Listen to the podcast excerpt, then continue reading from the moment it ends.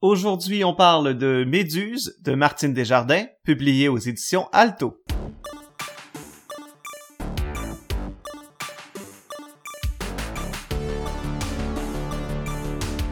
Bonjour à vous, j'espère que vous allez bien.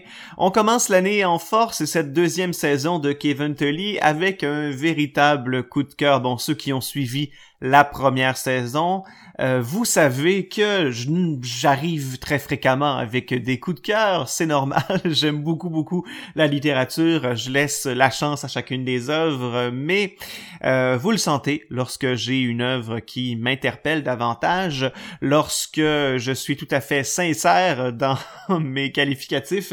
Cette fois-ci, véritablement, c'en est un. Euh, Méduse de Martine Desjardins, publié aux éditions alto. Pourquoi j'ai aimé cette œuvre-là? Parce que pour moi, c'est une œuvre qui euh, réussit tant par sa forme, que j'ai adoré par euh, sa, par son fond surtout et par ses personnages à faire réfléchir sur un enjeu de société actuel qui plus est elle puise dans la mythologie, hein, dans, dans, dans, des histoires vieilles comme le monde, dans des créatures mythiques, mythologiques vieilles comme le monde. Et c'est là peut-être qu'on se rend compte que tout se transforme et rien ne change vraiment. Mais en tout cas, j'ai adoré la contemporanéité de euh, ce livre-là, je vous dresse un bref portrait du roman euh, Méduse de Martine Desjardins. On retrouve euh, une petite fille surnommée Méduse qui a des immondices aux yeux, des atrocités oculaires.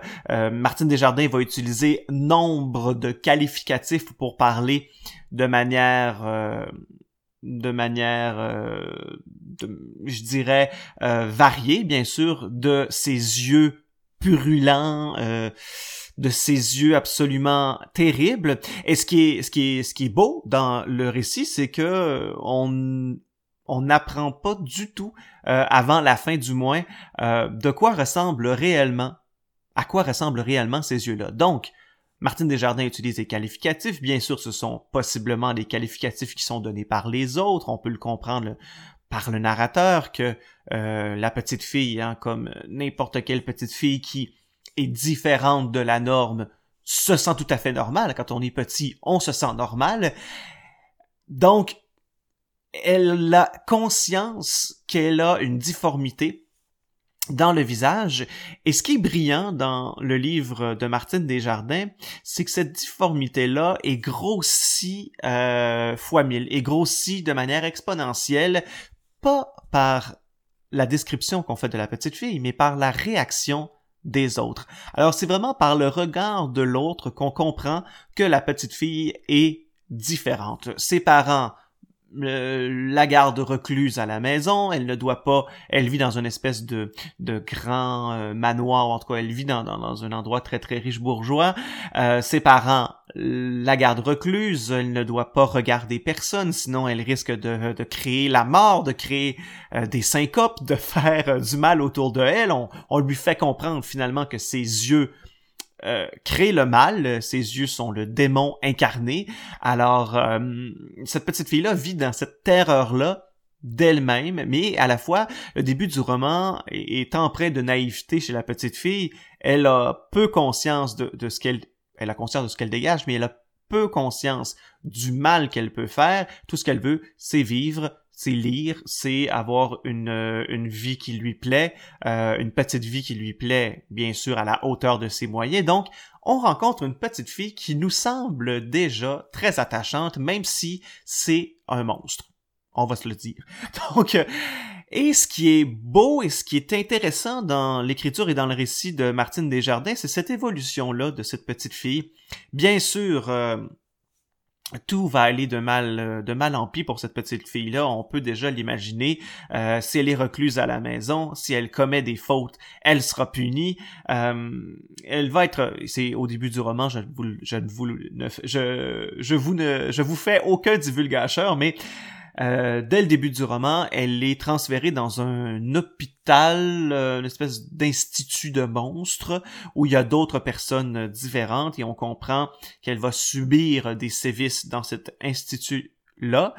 mais vous ne savez pas à quel point elles vont subir des, des sévices et euh, la folie de Martine Desjardins dans le bon sens et dans le mauvais sens. Il y a beaucoup de folie dans ce livre-là, mais la, la, la, la, folie créatrice de Martine Desjardins se fait reconnaître par ces sévices-là, par comment l'Institut est géré, euh, comment on traite les monstres. Et on en vient à se demander, c'est une réflexion que je me suis faite assez rapidement, qui sont véritablement les monstres? Est-ce que c'est la petite fille ou les personnes qui la voient comme monstrueuse? Est-ce que, en tant que monstre euh, qui a été traité d'une certaine façon, on n'a pas envie de de, de, de, traiter les autres comme on a été traité. Hein, il y a un adage qui dit ne fais pas aux autres ce que tu n'aimerais pas qu'on te fasse, mais dans ce livre-là, c'est bouleversé. C'est vraiment bouleversé cet adage-là. Euh, il n'est vraiment pas respecté euh, parce que bon, l'institutrice elle-même a vécu certaines choses. Donc, euh, ce livre-là pose des questions essentielles, je pense, même si on est dans un cadre assez loufoque, imaginaire. Hein, Martine Desjardins euh, est, une, est une grande écrivaine des littératures de l'imaginaire euh, dans, euh, dans ce fantastique-là, fantasmé, fantasmagorique. Il y a quelque chose de donc de très fantastique dans le livre. mais en même temps, la monstruosité fait partie de notre quotidien et je ne parle pas d'handicap, je parle vraiment de ce qui au cœur des hommes fait de nous des monstres, des hommes et des femmes, et de l'humain en général. Donc, qu'est-ce qui fait de nous des monstres?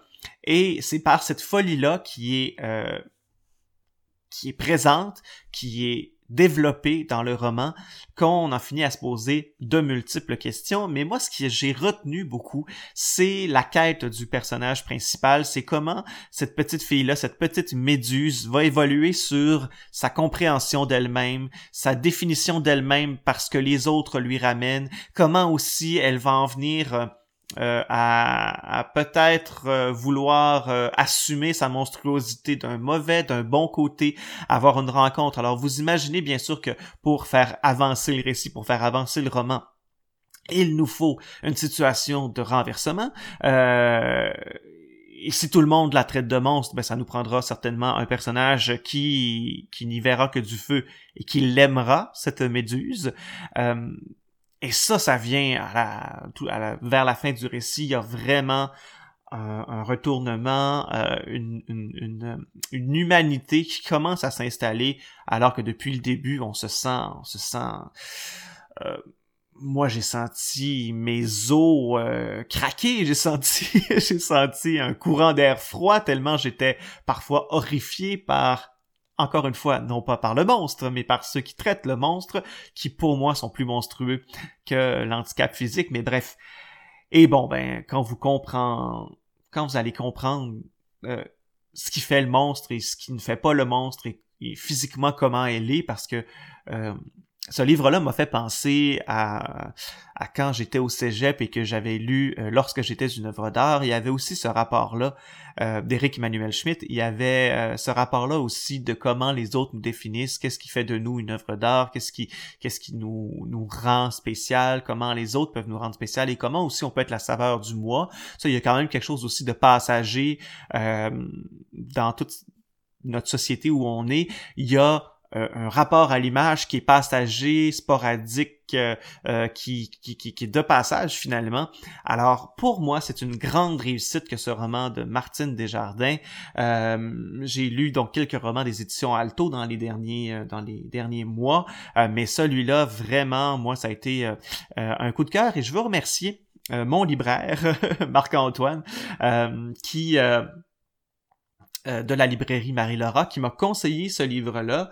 Euh, j'avais lu, j'avais lu un récent ouvrage, non pas un plus vieux, un plus vieil ouvrage de Martine Desjardins euh, il y a quelques années. J'ai vraiment de la difficulté à, me rappeler du titre, mais j'avais déjà été accroché par par l'univers de Martine Desjardins qui est capable vraiment de dresser un portrait actuel et contemporain à travers d'une histoire fantastique. Euh, euh, pour moi, il y a vraiment si jamais vous avez l'impression que vous lisez un peu toujours la même chose, si on, des fois on, lit beaucoup de Québécois, en tout cas moi c'est pour ma part c'est la ça m'arrive fréquemment de euh, bon lire quelques romans québécois en ligne, de sentir parfois au quatrième roman où j'ai à peu près les mêmes thématiques, une espèce de même tournure d'écriture, je sens parfois une lassitude puis je me dis non cette œuvre là je ne l'ai pas jugée dans son entièreté